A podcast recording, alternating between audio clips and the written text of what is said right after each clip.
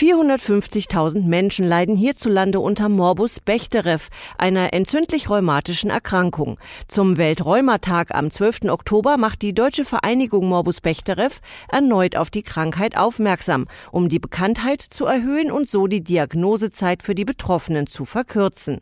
Neben einer frühzeitigen Diagnose beeinflusst auch Bewegung den Krankheitsverlauf positiv. Gymnastikangebote, aber auch Beratung und Austausch finden Patienten in rund 350 örtlichen Gruppen.